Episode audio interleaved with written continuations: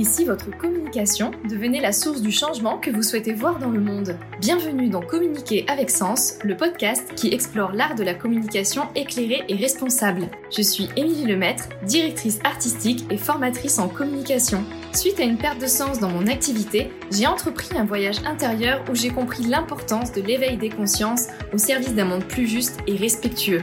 Communiquer avec sens est devenu une évidence. Dans ce podcast, vous découvrirez comment révolutionner votre communication pour participer activement au changement du monde. Je partagerai aussi mes expériences d'entrepreneur pour vous guider dans votre propre aventure. Et puis je vous emmènerai à la rencontre d'entrepreneurs passionnés au service des humains et de la planète. Belle écoute Bonjour et bienvenue dans ce nouvel épisode du podcast.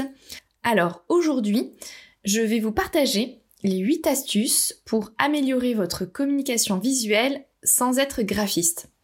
On me demande souvent comment est-ce que je peux améliorer euh, mon support, comment est-ce que je peux améliorer euh, mon visuel pour euh, les réseaux sociaux. Donc, je me suis dit que ce serait un bon sujet pour un épisode de podcast afin que bah, ces astuces et ces conseils soient utiles au plus grand nombre.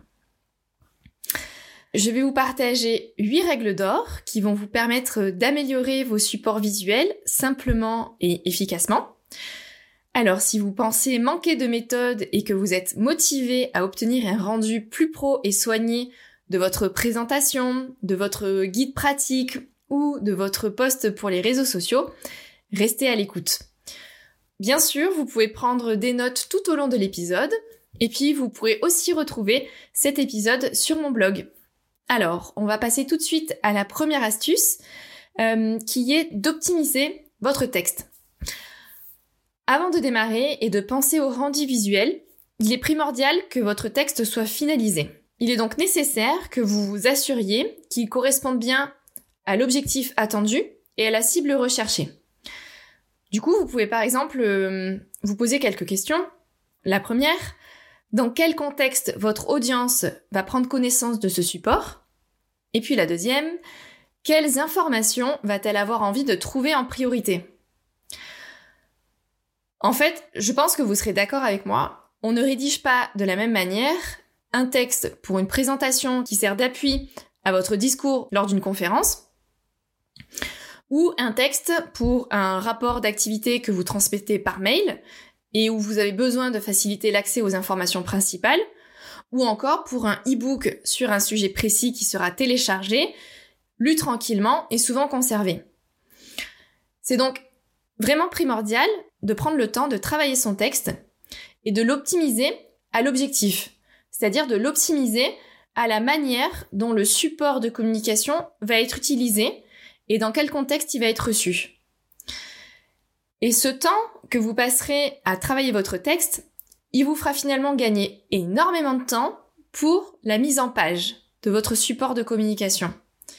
Puisque une fois que le texte est bien structuré, une fois qu'il répond vraiment à un objectif, l'organisation de votre support visuel se trouve facilitée, puisque du coup, vous savez tout de suite quels éléments sont primordiaux à mettre en avant et de quelle manière vous pouvez organiser votre document. Donc ça, c'est vraiment un point euh, auquel on ne pense pas toujours en fait quand on veut réaliser un support de communication.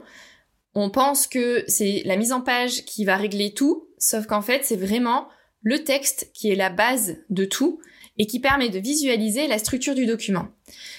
Et d'ailleurs, en parlant de structure, euh, on va passer à l'astuce numéro 2, qui est créer une structure visuelle cohérente. L'idée, c'est que même si vous n'êtes pas graphiste, créer une structure et l'appliquer sur tout votre document va transformer le rendu final. Et c'est possible, justement, même si vous n'êtes pas graphiste. Il faut simplement avoir cette notion en tête qu'un document, c'est finalement comme un puzzle. Chaque élément a sa place et c'est pour une raison qu'il est à cette place-là et que quand on regarde l'entièreté du document, on a une compréhension globale. Et c'est pareil pour un puzzle, une fois que chaque pièce a sa place, et quand on a posé toutes les pièces, on se rend compte que euh, ça crée un superbe paysage.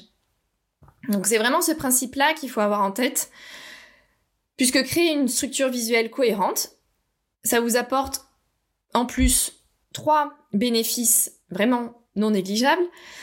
D'abord, ça donne l'impression d'un support qui est soigné, un support qui est professionnel, et puis surtout, la lecture du document est facilitée, puisque si chaque élément a une place, que c'est cohérent, que c'est logique, l'œil sait très bien parcourir le document et sait très bien où aller chercher l'information qui lui sera utile.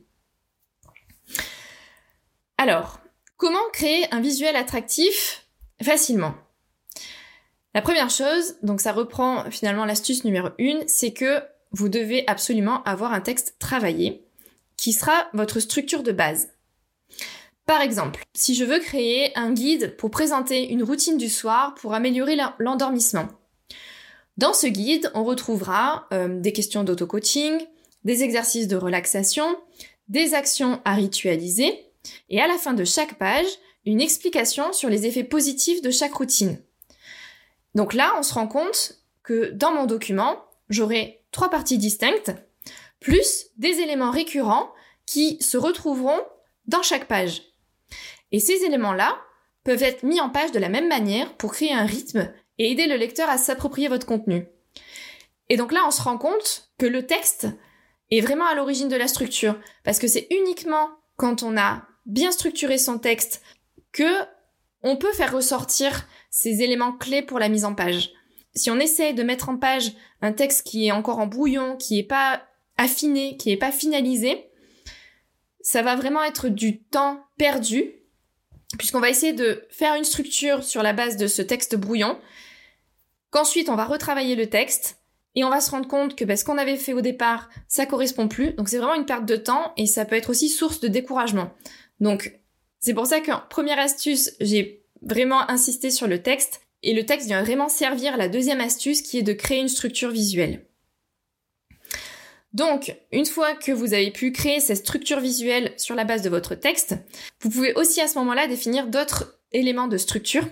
Donc, par exemple, vous pouvez définir le positionnement de vos titres et leur taille, euh, la façon de mettre en exergue certains mots, le placement et la taille de vos blocs de, texte. Par exemple, vous déciderez que bah, tous les textes sont centrés, euh, ou vous déciderez que euh, il y a un, un, bloc de texte à gauche, un bloc de texte à droite, ou vous déciderez que vos blocs de texte sont plutôt larges ou plutôt étroits. donc ça, c'est aussi des éléments clés qui vont permettre de structurer votre visuel et de lui donner du dynamisme. Et puis si vraiment vous avez peur de vous lancer là-dedans, euh, sachez qu'il existe énormément de templates qui sont disponibles. Si vous utilisez par exemple l'outil Canva, euh, il y a vraiment une énorme bibliothèque de ressources dans lesquelles vous pouvez piocher, qui ont déjà des bases de mise en page en général assez bien ficelées, et que ensuite vous pouvez personnaliser à votre guise. Euh, donc personnaliser en termes d'organisation et de structure, mais en ayant déjà une base qui fonctionne, donc parfois c'est plus simple. Et puis vous pouvez aussi personnaliser avec vos couleurs et vos polices de caractère. Et donc là, on arrive aux astuces 3 et 4. L'astuce numéro 3, c'est donc de personnaliser euh, vos visuels avec vos couleurs, mais de le faire avec intention. Alors, qu'est-ce que je veux dire par là? C'est que les couleurs ont vraiment un rôle dans votre communication visuelle. C'est important de pouvoir jouer avec vos couleurs, de pouvoir vous amuser, de pouvoir mettre des touches de couleurs dans vos supports visuels, mais ce qui est encore plus important, c'est de le faire de manière intentionnelle. Puisque du coup, vos couleurs vont vous permettre de hiérarchiser les informations, de donner un rythme à votre document, de créer une cohérence et un univers et de faciliter le sens de la lecture. Et pour ça, ce qui est important, c'est que chaque que vous souhaitez utiliser dans votre document soit associée à un rôle unique qu'elle aura dans tout le document. C'est un peu pour éviter l'effet hum, boule à facettes et soirée disco, d'avoir euh, de la couleur de partout et de plus savoir finalement où regarder, où trouver l'élément phare du document, où trouver l'information utile. Et euh, donc c'est vraiment important de garder ça en tête que oui, il faut mettre de la couleur puisque ça permet voilà de donner vie à votre document, mais c'est important de réfléchir en amont quel est le rôle que vous souhaitez que vos couleurs aient. Par exemple, si vous avez des chapitres dans votre document, vous pouvez décider que chaque chapitre aura une couleur définie. ce qui permettra au lecteur de, de retrouver facilement par rapport au sommaire, ok, ben moi je préfère lire le chapitre 3, c'est le chapitre qui est en bleu, je sais où le retrouver dans le document. Un autre exemple, si vous avez envie de mettre en exergue des citations ou des chiffres, euh, des pictos, des bullet points, eh ben c'est pareil. Vous pouvez décider que chaque citation sera avec des guillemets peut-être orange, que chaque gros chiffre sera écrit en rose. Ça fait partie aussi de la structure de se dire qu'est-ce que je mets en couleur et pourquoi? Autre point super important avec vos couleurs, c'est de prendre en compte le contraste. Donc il faut vous assurer que c'est bien lisible. On ne met pas un texte blanc sur un aplat de couleur jaune. C'est pas possible, c'est pas lisible. C'est important aussi de penser inclusivité. Donc justement, c'est un peu en lien aussi avec la lisibilité. C'est euh, de penser à ce que la lecture soit facilitée pour tous. Donc quand je parlais aussi de contraste, c'est vraiment de s'assurer que les contrastes sont vraiment forts. C'est-à-dire que un œil euh, lambda pourra sûrement lire un texte euh, qui est en blanc sur un fond gris, mais quelqu'un qui a un peu de la déficience visuelle aura plus de mal. Donc c'est vraiment important de renforcer les contrastes pour s'assurer que ce soit lisible vraiment par le plus grand nombre. Il y a aussi une question d'utilité au niveau des couleurs. Par exemple, si le document est imprimé, est-ce que c'est vraiment utile de faire des grands aplats qui consommeront beaucoup d'encre? Est-ce qu'il n'y a pas une manière moins énergivore pour mettre en avant un élément? Et ça, je trouve que c'est une question euh, qu'on se pose pas suffisamment parce qu'il y a cette règle euh, qu'on voit sur la majorité des documents. Pour mettre en avant des éléments, on met un aplat de couleurs. Donc c'est un aplat de couleurs, en fait, finalement, c'est une zone colorée. On met le texte par-dessus et là, on se dit, ok, c'est bon, cette zone, elle est mise en avant. On peut retrouver facilement mon document. Et je trouve qu'il y a ce côté euh, super intéressant dans la communication responsable qui est de se reconnecter aussi à sa créativité et de se dire ok, euh, on a l'habitude de faire ça, sauf que cette manière-là, elle consomme énormément d'encre. Il y a une multitude et une infinie liste de solutions possibles pour euh, mettre en avant de manière différente ces éléments. Et je trouve que bah, du coup, c'est ça qui est hyper intéressant aussi dans la communication responsable, c'est de se poser des bonnes questions et de se reconnecter à sa créativité pour trouver des solutions. Donc là, bah, je vous invite aussi euh, à trouver des solutions, à réfléchir, à se demander comment est-ce que vous pouvez faire si votre document est imprimé pour consommer moins d'encre et du coup mettre en place un des éléments de la communication responsable. Et enfin, au niveau des couleurs, je voulais vous partager une petite règle si vous n'avez pas de charte graphique. Le principe est que dans vos documents, vous utilisiez deux à trois couleurs principales et trois couleurs secondaires si nécessaire. Vos couleurs principales seront donc là dans tout votre document pour les éléments vraiment importants. Et puis les couleurs secondaires, en fait, ce sera des petites touches. Euh, si vous avez des petits pictos, si vous avez des petites illustrations, qui pourront être là pour en fait compléter votre votre nuancier. Euh, mais si vous n'avez pas de charte graphique et que vous débutez et que vous n'êtes pas très à l'aise avec la gestion des couleurs, contentez-vous de deux à trois couleurs principales, ce sera déjà largement suffisant et ça permettra déjà de faire de belles choses utiles et attractives. Ok, j'espère que vous suivez toujours. On va passer à l'astuce numéro 4 euh, qui est un peu en lien, euh, donc comme je le disais, avec euh, la structure visuelle, puisque là on va parler des polices de caractère. Comme les couleurs, vos typographies, donc vos polices de caractère, doivent avoir les mêmes fonctions dans tout votre document. Cela permet de rythmer votre document, de l'organiser, de lui donner un sens de lecture et de faciliter la recherche de l'information. Donc, par exemple, euh, vous pouvez choisir une typographie par exemple, si on revient toujours à votre guide euh, sur les routines du soir, vous aurez forcément des titres, des gros titres de chapitres. Ces titres-là, vous pouvez leur attribuer une police de caractère. Pour tout le reste du document, vous utiliserez une deuxième police de caractère et vous aurez éventuellement une troisième police qui viendra rythmer certains éléments, par exemple pour mettre en avant des chiffres clés ou si vous avez des citations. Et si vous n'avez pas de charte graphique, je vous conseille vraiment de vous cantonner à, l'exemple que je viens de vous donner, c'est-à-dire d'utiliser maximum trois typographies. Si vous n'êtes pas à l'aise, restez à deux, et à ce moment-là, la typographie que vous utilisez pour votre titre, vous pouvez aussi l'utiliser pour mettre en exergue vos chiffres clés ou vos citations. Et si vous êtes un petit peu plus à l'aise, vous pouvez en utiliser trois. Mais c'est important en fait de rester finalement dans la simplicité, puisque si vous mettez des polices de caractère de partout, avec euh, une police un peu type manuscrite, une hyper grasse, euh, hyper épaisse, euh, une écrite toute finement, le cerveau ne s'y retrouve plus. Le cerveau aime les choses régulières et symétriques. Et si, en plus des couleurs, il y a une infinité de polices de caractère, votre document sera vraiment illisible, incompréhensible. Donc c'est vraiment important de rester sur cette base-là, trois typos maximum. Pour l'astuce 5, on va parler d'icônes et de symboles. Parce que parfois, un symbole ou un schéma vaut mille mots. L'avantage des icônes, des symboles ou des schémas, c'est qu'ils viennent casser le rythme et redonner de l'élan et du dynamisme à votre document. Ils apportent une touche de modernité, ils apportent aussi une touche ludique, et ils permettent une lecture rapide de vos points clés. Par exemple, si je reprends encore mon guide sur l'endormissement, euh, peut-être que vous aurez envie de mettre une page de bilan du sommeil en France.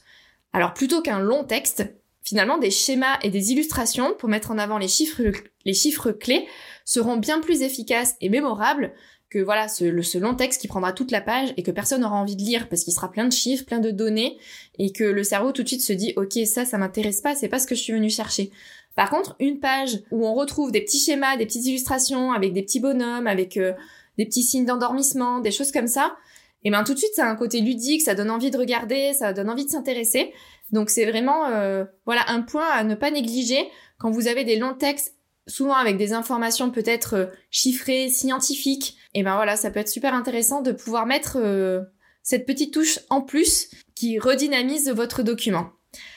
Alors si vous ne savez pas où trouver des icônes ou des illustrations libres de droit, donc si vous avez l'outil Canva, bien sûr, vous pouvez trouver ça sur Canva. Il y a aussi d'autres outils comme par exemple FreePic ou Unsplash. Et j'allais un petit peu spoiler l'astuce numéro 6 quand je vous ai parlé de la page avec les illustrations. J'allais vous dire, ça peut être super intéressant au lieu d'un long texte de mettre en avant des illustrations sur une page aérée. Et donc, c'est l'objet de l'astuce numéro 6 qui est que le vide est votre ami. Il ne faut pas avoir peur du vide en graphisme. Vous pouvez avoir peur du vide dans la vie, mais en graphisme, vraiment, c'est votre ami. Parce que l'erreur courante, justement, c'est d'avoir peur de cette grande page blanche et de se dire que pour que le support de communication soit réussi, il faut absolument remplir tout le format et éviter de laisser du blanc. Et ben, c'est faux. C'est vraiment une erreur qu'il faut à tout prix supprimer. Parce que plus vous en mettez, plus vous étouffez votre message l'œil du lecteur va s'arrêter sur tous les petits éléments que vous aurez rajoutés en plus qui n'ont aucune utilité, qui n'ont pas de sens et qui ne servent à rien. Au contraire, aérer votre support visuel améliore la lecture, facilite la compréhension et donne du rythme. Donc n'ayez pas peur de supprimer les choses inutiles. Moi, la petite astuce que j'aime bien, c'est de faire votre visuel comme vous le pensez. Vous le laissez reposer un jour ou deux, vous revenez dessus avec un œil nouveau, et je pense que là, vous vous rendrez compte qu'il y a des choses qui vont pas du tout. Et surtout, n'ayez pas peur de suivre votre intuition, n'ayez pas peur d'enlever finalement les endroits où votre œil s'est posé en tout premier. En général, c'est là qu'il y a un problème. Si vous pensez vraiment que vous avez mis trop de choses et que vous vous rendez compte qu'en fait votre œil se pose sur des éléments qui n'ont rien à voir avec le message que vous souhaitez faire passer dans votre document, supprimez cet élément. On arrive presque à la fin de cet épisode, il me reste deux petites astuces à vous partager. L'astuce numéro 7, c'est de vérifier vos alignements. Là, on arrive vraiment en toute fin de finalisation de votre document. Vous êtes super content de tout ce que vous avez fait. Et il reste des petits détails qui peuvent faire monter d'un niveau encore votre rendu visuel. Ces petits détails sont la distance entre vos titres et vos sous-titres, la distance entre vos colonnes de texte, le respect des marges sur chaque page. L'idée ici, c'est de vraiment s'assurer que le placement de vos éléments est identique sur chaque page. Ça peut paraître vraiment du détail, mais je peux vous assurer que c'est un détail qui a une grande importance, puisque comme je vous le disais juste avant, le cerveau aime les choses qui sont structurées. Et si vous avez une brochure de 8 pages où vous avez votre gros titre qui est 1 cm plus haut, 1 cm plus bas, 1 cm à droite, 1 cm à gauche, de page en page, mais en fait ça fait pas sérieux. L'œil, le cerveau va se dire mais en fait c'est quoi ce texte? J'ai toujours l'impression que c'est jamais placé au bon endroit, ce qui est la, la réalité du coup là dans cet exemple-là. Mais du coup ça, ça enlève vraiment de la crédibilité et du professionnalisme sur votre document. Là, on rentre vraiment, comme je vous le disais, dans la finalisation du document, mais c'est ces détails-là qui vont faire toute la différence et qui vont vraiment vous faire passer un step au niveau du professionnalisme de vos documents. Et enfin, la dernière astuce, demandez des avis. N'ayez pas peur de montrer vos créations. Souvent, on a la tête dans le guidon et pourtant, c'est super important de pouvoir avoir un regard neuf sur ce qu'on a fait. Que quelqu'un nous sorte justement la tête du guidon et soit là pour nous dire attention, regarde, là il y a une faute. Attention, regarde, là c'est pas aligné. Au bout d'un moment, quand on est tout le temps dans sa création, dans son visuel, on connaît par cœur son document et du coup on n'a plus le recul suffisant pour se rendre compte bah, qu'on a oublié une virgule ou qu'on a fait une faute d'orthographe ou que ben là oui le texte il est pas de la le, le titre il est pas de la bonne couleur par rapport aux autres pages. Donc c'est important aussi de pouvoir prendre ce petit moment de recul et puis d'oser demander de l'aide euh, à des collaborateurs pour réussir à finaliser euh, son document de la, manière la plus professionnelle possible. Pour vous aider, euh, vous pouvez utiliser des donc soit vous pouvez demander à quelqu'un de venir regarder votre écran, soit vous pouvez envoyer votre document par mail. Et il y a aussi d'autres solutions maintenant qui existent, qui sont des collaborations en ligne où en fait vous pouvez transmettre le lien de votre euh, création et puis euh, et puis la personne peut corriger directement en faisant des petits commentaires.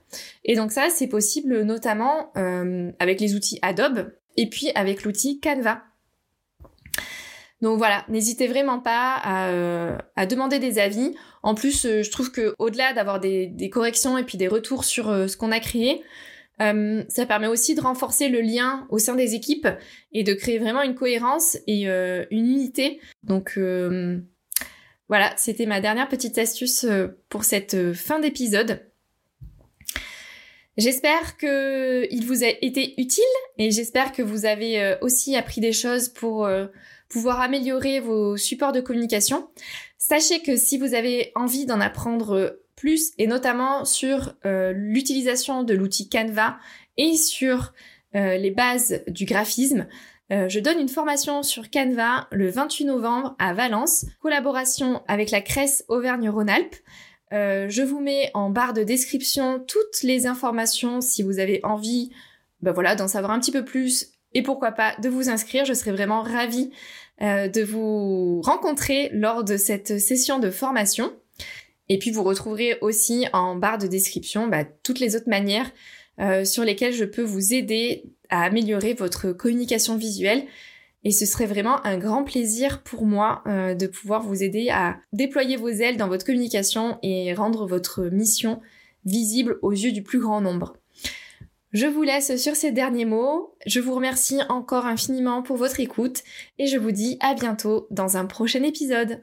Bye bye Merci d'avoir écouté cet épisode du podcast Communiquer avec sens. S'il vous a plu et que vous aimeriez le soutenir, je vous invite à vous abonner pour ne pas rater les prochains épisodes. Vous pouvez aussi laisser un commentaire et une note 5 étoiles, cela aide le podcast à se faire connaître. Enfin, prenez plaisir à partager cet épisode et à faire découvrir le podcast à des nouvelles oreilles. Je vous dis à très vite dans un prochain épisode pour continuer à éveiller les consciences, une conversation à la fois.